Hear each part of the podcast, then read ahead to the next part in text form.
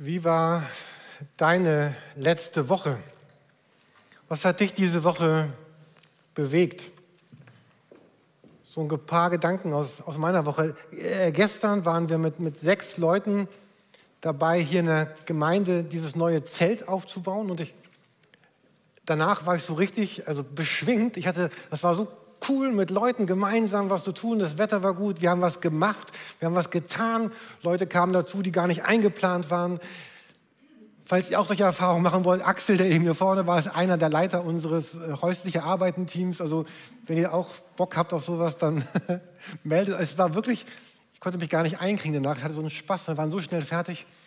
Oder Freitag hatte meine Tochter Geburtstag und sie wollte eine Pizza Pizza vom Papa und äh, ich habe eine wirklich der besten Pizzen meines Lebens gemacht. Das ist nicht ganz so gut wie die Pizzen, die Olaf macht hier, unser Bassist, der ist noch ein bisschen vor mir, aber ich war total happy, so eine coole Pizza. Also wirklich gut gelungen. Ähm,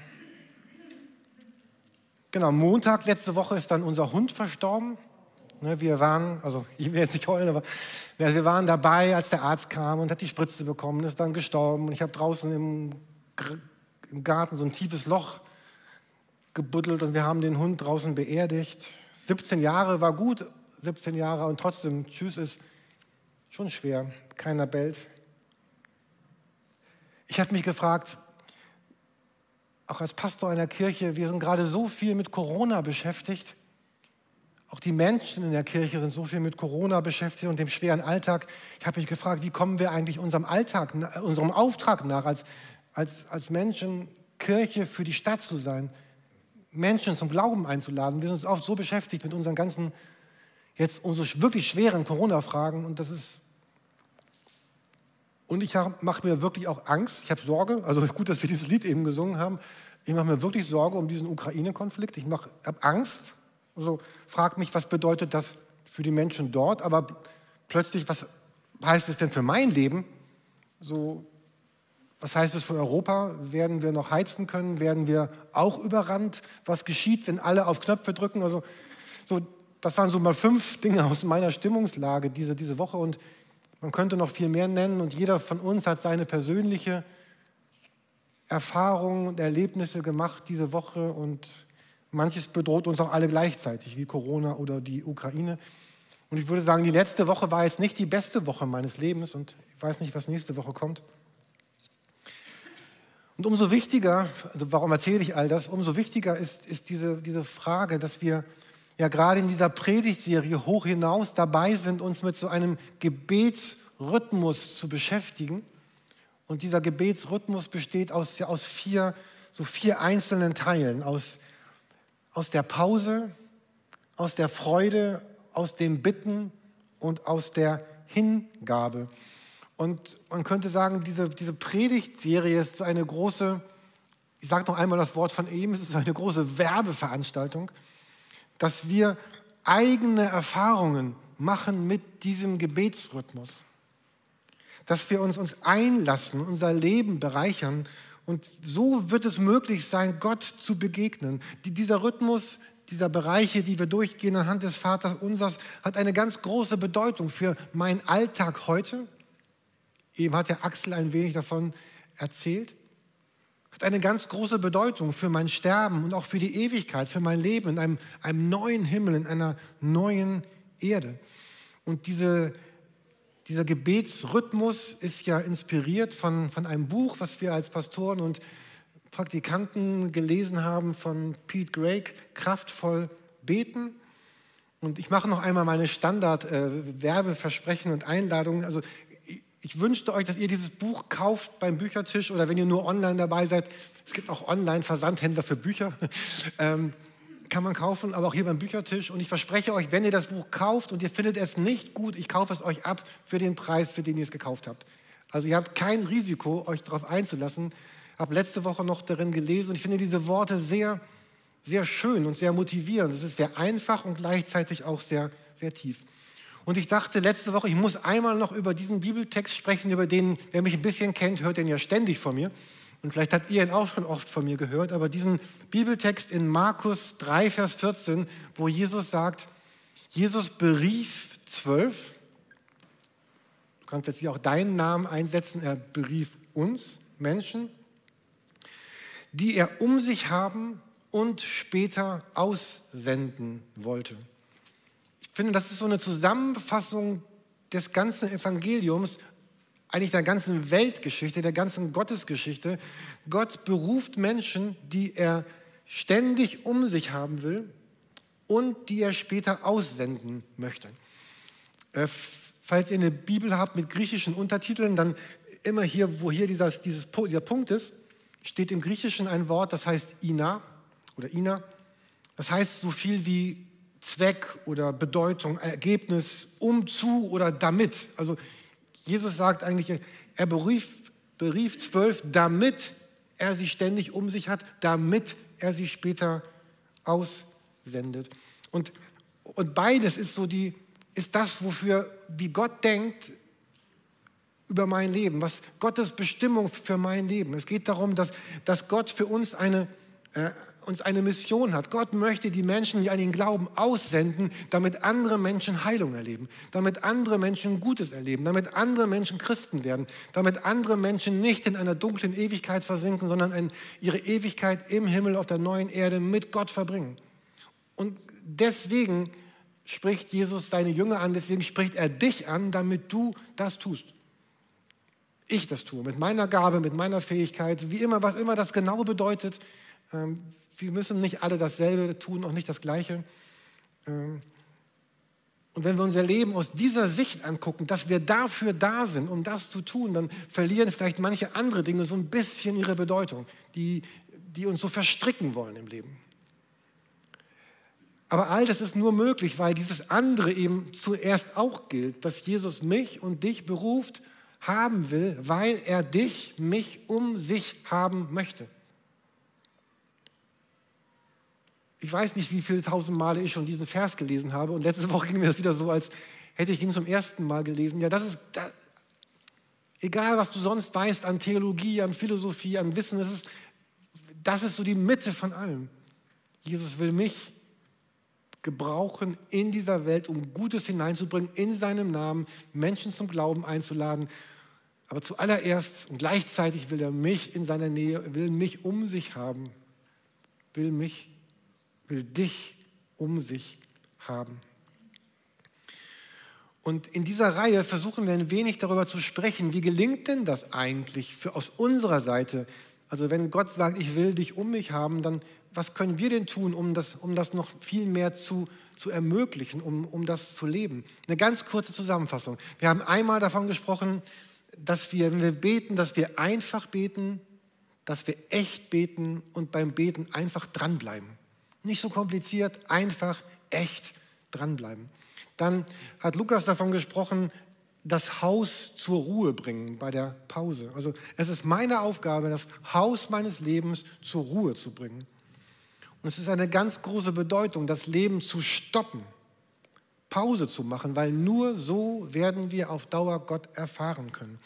Und wenn ihr letzte Woche hier wart oder die Predigt online gesehen habt und wenn ihr sie nicht gesehen habt, dann müsst ihr sie unbedingt müsst, äh, nach, nachgucken. Monika sprach äh, über diese wunderbaren Symbole hier. Das ist kein verkapptes Eurozeichen, sondern das ist ein portugiesisches Wort, heißt und. Ne? E, e, und. Also sie sprach ja darüber, dass wir, wenn wir Gott sehen, Marcia hat das eben nochmal aufgegriffen in der äh, Moderation, ne? dass wir ein, einen liebevollen Vater haben und einen äh, souveränen Herrn. Ein also Vater unser im Himmel, geheiligt werde dein Name. Und beides führt mich am Ende zu, zu Anbetung. Und heute beginnen wir jetzt die nächsten drei, also heute und noch zwei Predigten, drehen sich jetzt um das Thema der, der Bitte. Wir wollen uns in diesem Gebetsrhythmus mit dem Bereich der Bitten beschäftigen und wir gehen weiter aus vom Vater unser.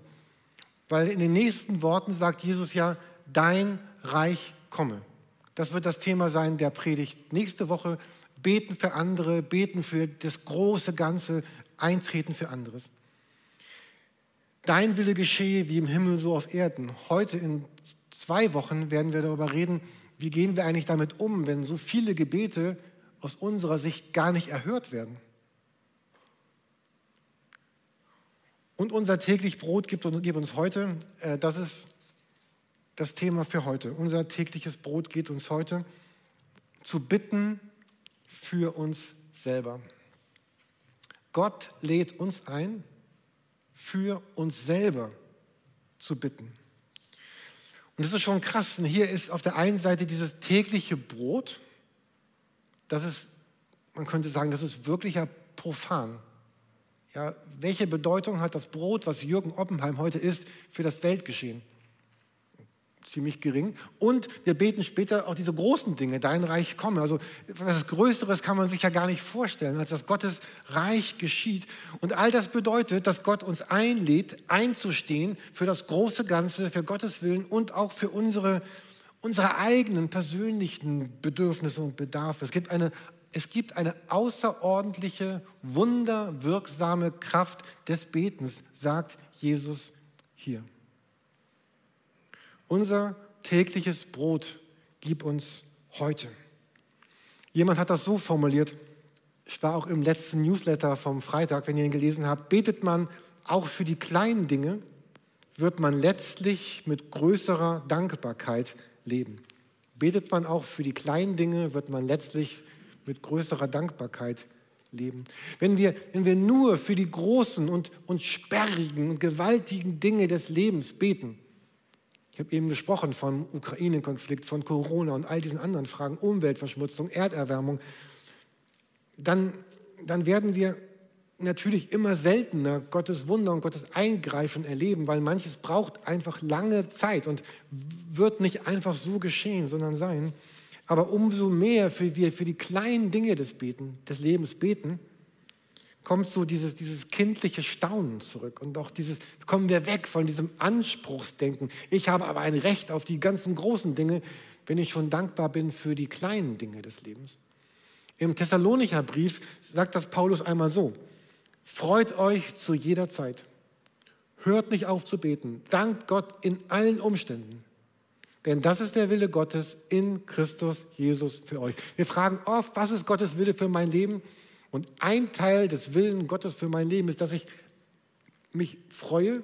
Darüber haben wir letzte Woche in der Predigt von Monika gehört. Ich höre nicht auf zu beten und ich danke Gott in allen Umständen. Ich habe eine Stimme in mir, eine Stimme, und wahrscheinlich habt ihr die auch, die sagt, Jürgen, Gott ist so viel mit den großen Themen der Welt beschäftigt. Es ist eigentlich ein bisschen frech und ungebührlich, dass, dass du ihn bedrängst mit den Fragen deines ganz persönlichen Alltags. Hör auf, Gott zu belästigen. Du solltest irgendwie alleine klarkommen. Unser tägliches Brot ist ja nun keine weltbewegende Frage, aber es ist meine Frage für heute. Und, und Jesus sagt, genau das sollen wir eben auch tun.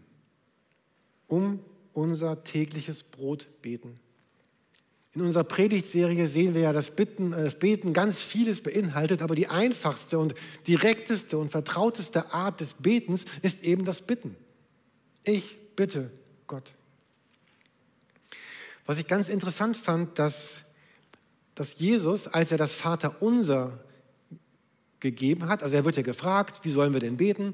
Und dann gibt ja Jesus das Vaterunser, dass das jetzt nicht etwas ist, was Jesus sich jetzt so ganz neu in dem Augenblick so ganz neu erfunden hat, sondern er lehnt sich praktisch ein bisschen an an ein jüdisches Gebet, was es auch zur damaligen Zeit gab. Was, was jeder Jude gebetet hat, was jeder Jude kannte, das noch bis heute in, in, im Judentum gebetet wird. Und dieses Gebet heißt Kaddish oder Kaddish.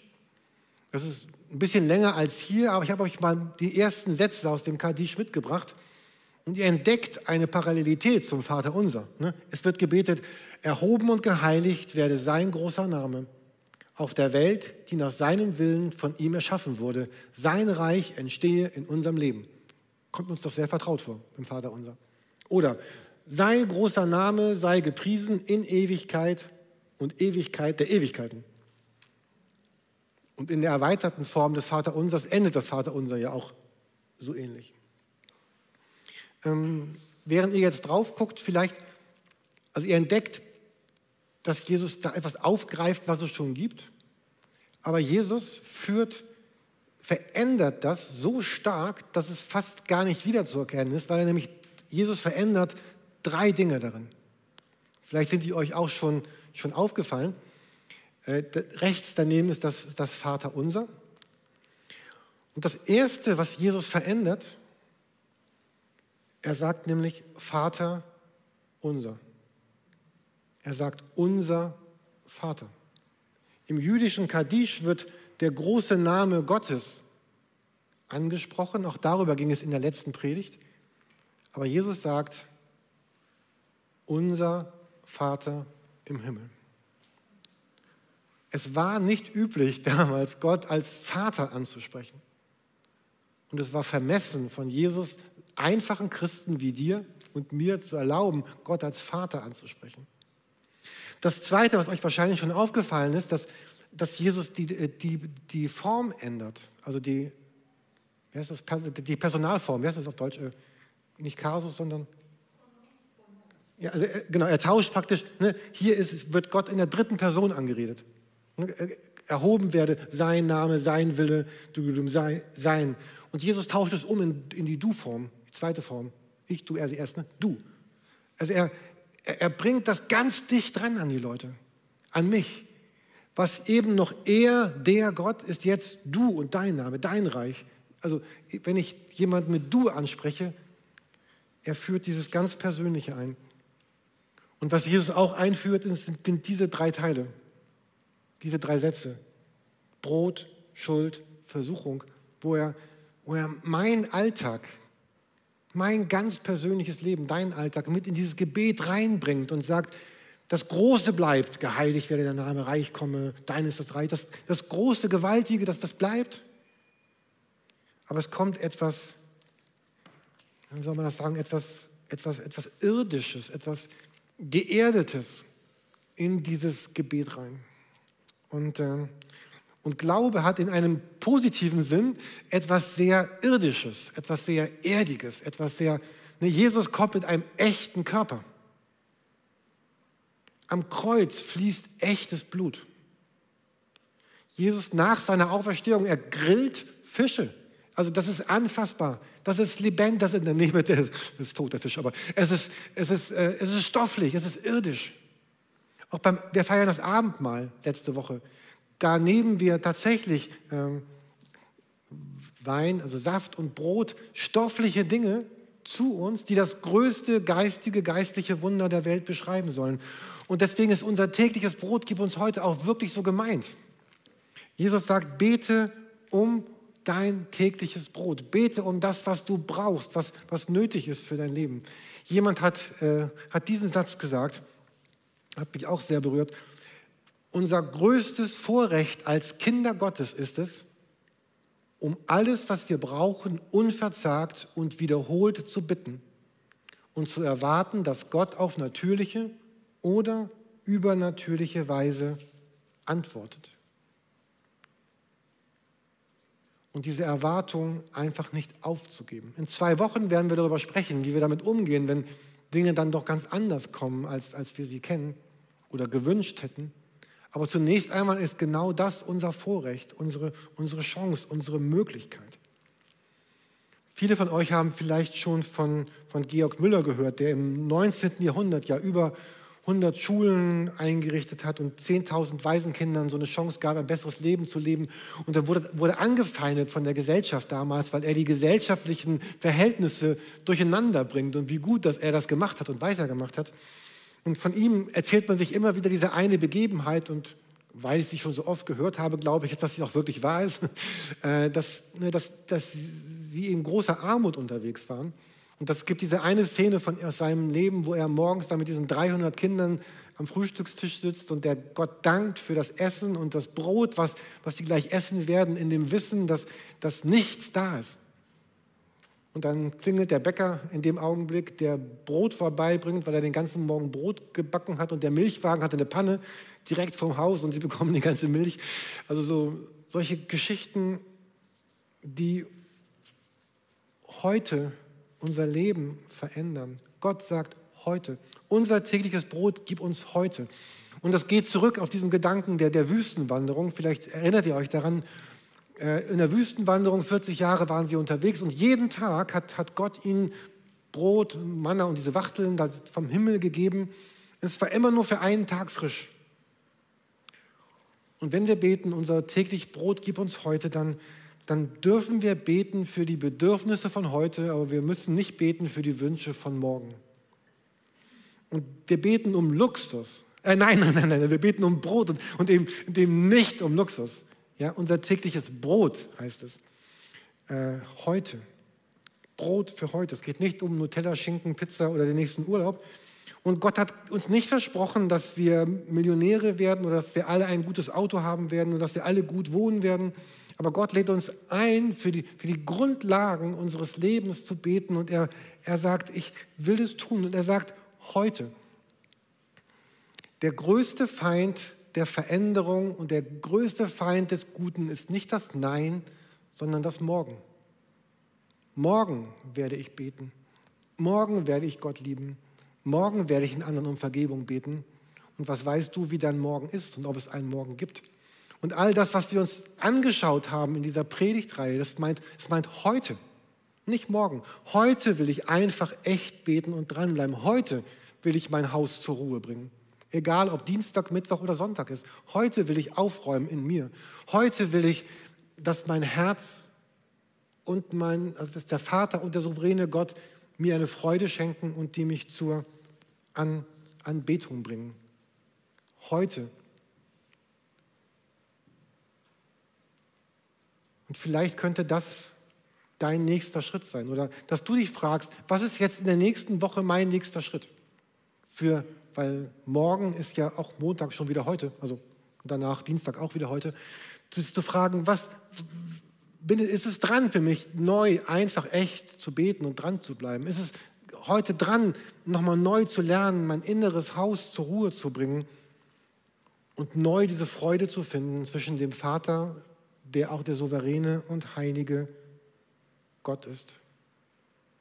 Gott lädt uns ein, heute zu beten, unser tägliches Brot gib uns heute. Die Band kann schon nach vorne kommen.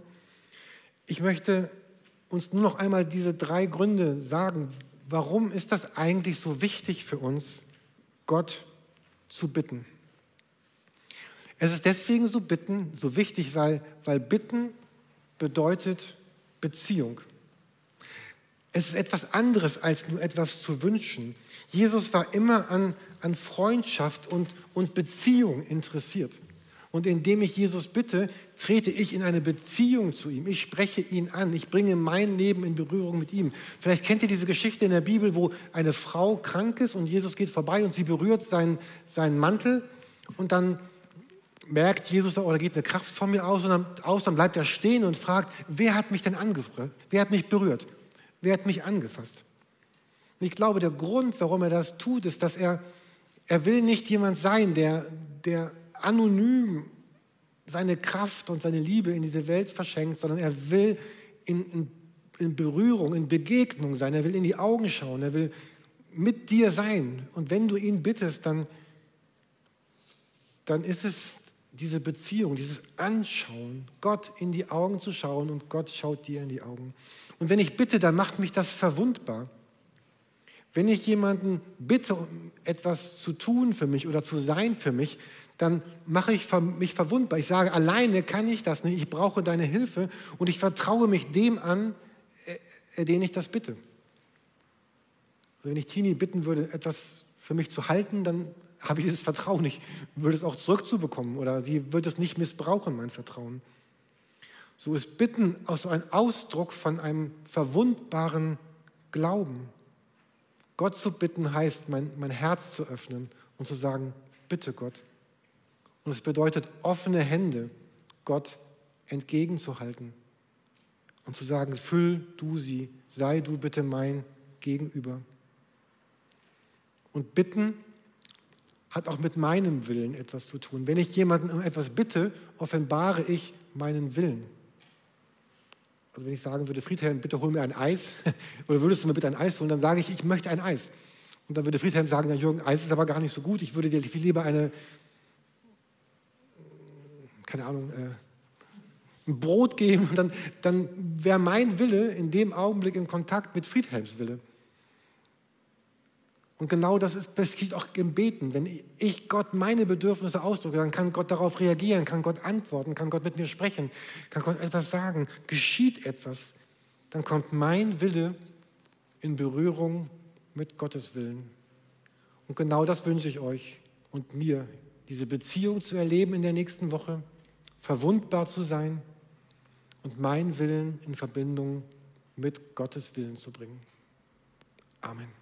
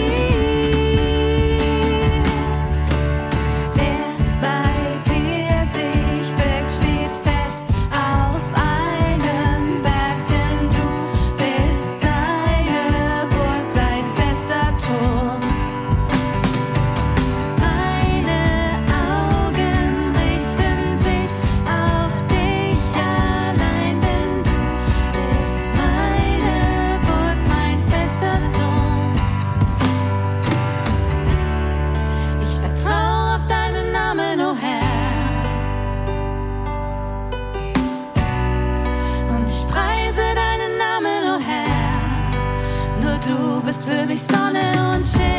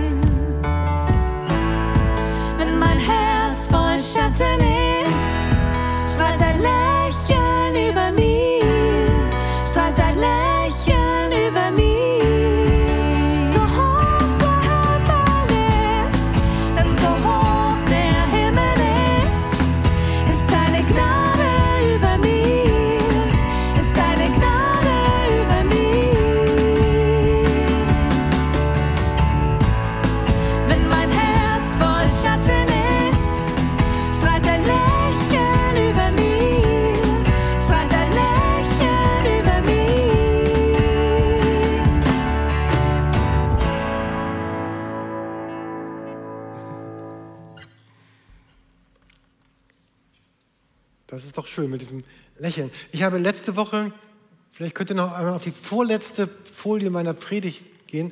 Ich habe letzte Woche in einem Gebetsbuch einen Gebetstext gefunden, den ich euch gerne zeigen möchte. Danke.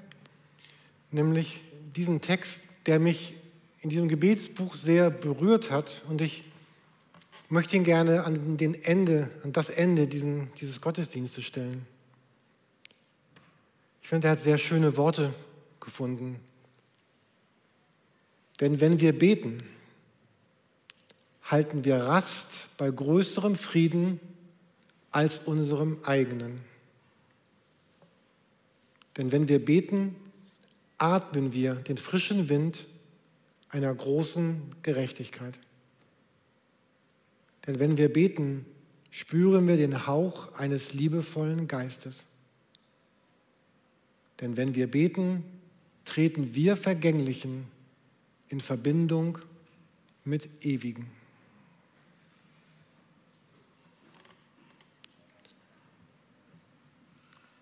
Wo immer du gerade stehst diesen Morgen, wünsche ich dir, dass dieser Text Wirklichkeit deines Lebens ist.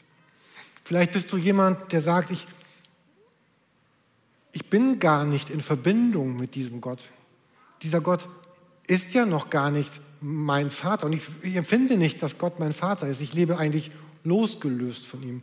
Vielleicht ist heute Morgen das, der Augenblick, wo du gleich, wenn ich mit uns und für dich bete, zum ersten Mal betest und sagst, Gott, ich möchte heute Morgen Christ werden. Ich möchte heute Morgen mein Leben geben. Ich möchte, dass mein vergängliches Leben heute in, in Verbindung mit dir, diesem ewigen Gott, kommt. Und dann darfst du wissen, dass Gott da ist und Gott ruft und offene Arme hat und sagt, liebes Kind, lieber Mann, liebe Frau, komm zu mir, ich bin da für dich. Und du kannst heute starten in ein Leben mit Jesus. Und vielleicht geht es dir, dass du schon so lange mit Jesus lebst, aber dein Leben so, so hart und so, und so schwer geworden ist, dann, dann wünsche ich dir von Herzen diese Berührung mit einem liebevollen Geist, mit dem liebevollen Geist, der, der dein Leben verändert. Und vielleicht sagst du, ich habe ganz neu mir Schritte vorgenommen, die ich gehen will in, in, in, in meinem Gebetsleben. Und dann wünsche ich dir, dass du diesen Frieden, diesen großen Frieden findest, der größer ist als, als unser Frieden. Ich möchte uns bitten, zu einem Schlussgebet und zum, zum Segen aufzustehen. Und später kommen noch ein paar Ansagen für uns, aber das kennt ihr ja schon, wenn ihr öfter hier gewesen seid. Vater unser, wir suchen diesen größeren Frieden als das, was wir in uns selber haben. Wir suchen diese Gerechtigkeit, deinen Geist und wir wollen in Verbindung mit dem ewigen Leben. Und Vater, du siehst mein Leben, du siehst die letzte Woche, mit all den Fragen, die mich bewegt haben. Und jeden, jeder von uns hat diese Fragen. Und lass uns bitte in der nächsten Woche in Berührung sein mit dir und mit deiner Gegenwart.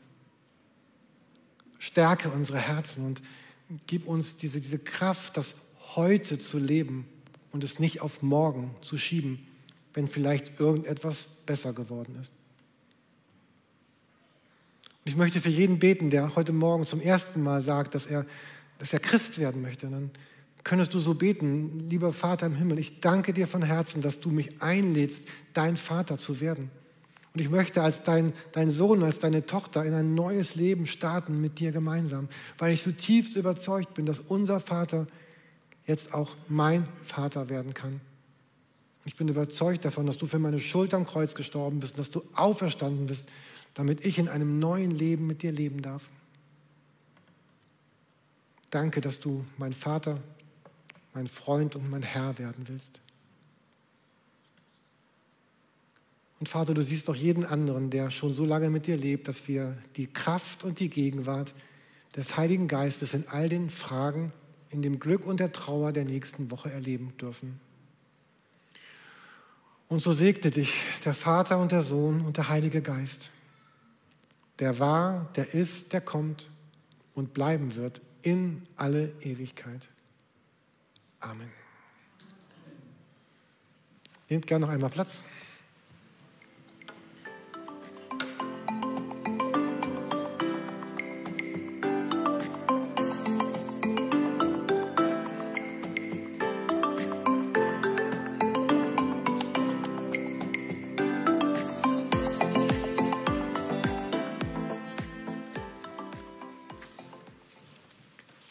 Vielleicht sagst du, oh, ich würde mich aber auch sehr freuen, wenn jemand heute noch mit mir und für